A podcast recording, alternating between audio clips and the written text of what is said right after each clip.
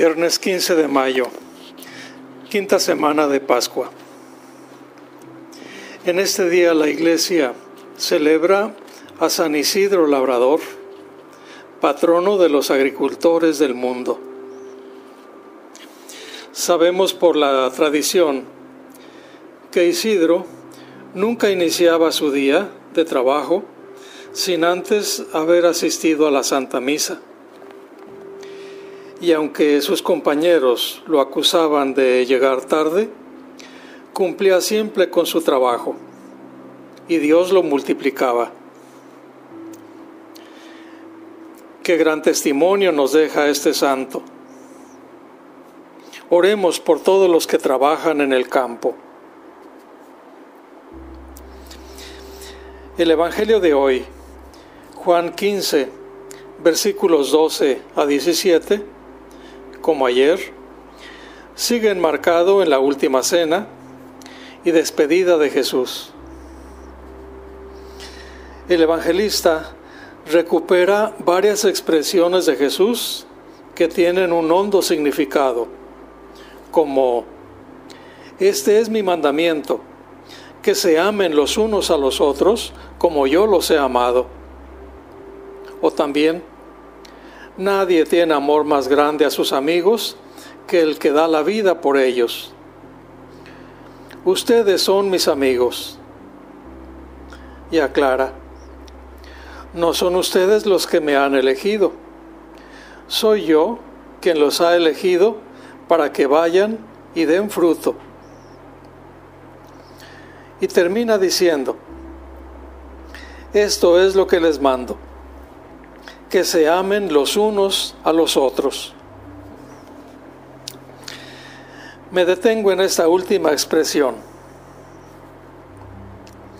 Ya sin metáforas ni comparaciones, Jesús nos coloca ante la realidad más profunda del mensaje del Evangelio, el amor, que es a la vez la realidad que nos hace más humanos. Jesús no está hablando solo de un amor de amistad o de caridad.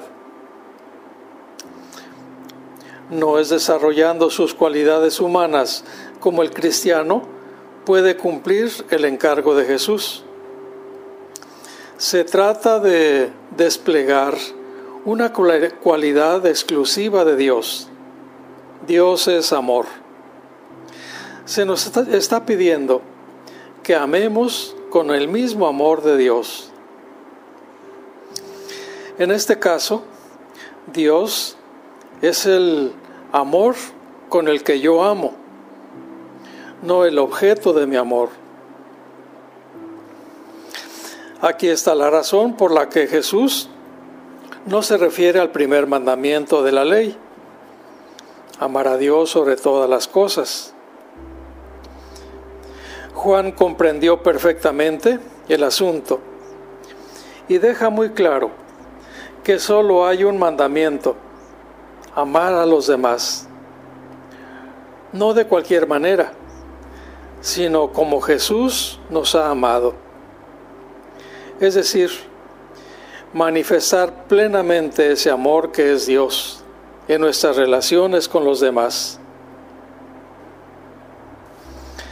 En el fondo, se nos está diciendo que lo primero para un cristiano es la experiencia de Dios. Solo después de su conocimiento intuitivo de lo que Dios es en mí, podré descubrir los motivos del verdadero amor. El verdadero amor es don total. Si hay un límite en mi entrega, aún no he alcanzado el amor evangélico. Dar la vida por los amigos y por los enemigos es la consecuencia lógica del verdadero amor. No se trata de dar la vida biológica muriendo, sino de poner todo lo que somos al servicio de los demás. Jesús lo acaba de demostrar poniéndose una toalla y lavándole los pies a sus discípulos. La Eucaristía nos dice exactamente lo mismo. Yo soy pan que se parte y se reparte para que todos me coman. Yo soy sangre, vida, que se derrama por todos para comunicarles esa misma vida. Por eso, hagan esto mismo. Sean pan que se parte y se comparte. Sean sangre, vida entregada, para que otros tengan vida. Y háganlo en memoria mía. En síntesis, Jesús afirma, este es mi mandamiento, que se amen los unos a los otros como yo los he amado. La novedad está en como yo los he amado. Jesús podría haber dicho, ámenme como yo los he amado, pero no piensa en Él piensa en nosotros. Ámense. Es fácil entregarse diciendo o pensando que amamos a Jesús porque no puede demostrarse ni negarse. Lo difícil es amar al prójimo, o como diría alguien, y a la prójima. Preguntémonos, ¿cómo está siendo mi amor a los demás?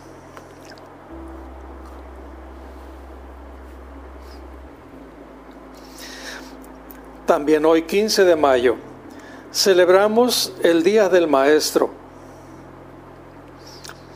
Además de nuestra oración, maestros y maestras de nuestra comunidad parroquial reciban una calurosa felicitación que su entrega y amor siga fortaleciendo el desarrollo físico, intelectual, afectivo, social, moral y espiritual de sus alumnos.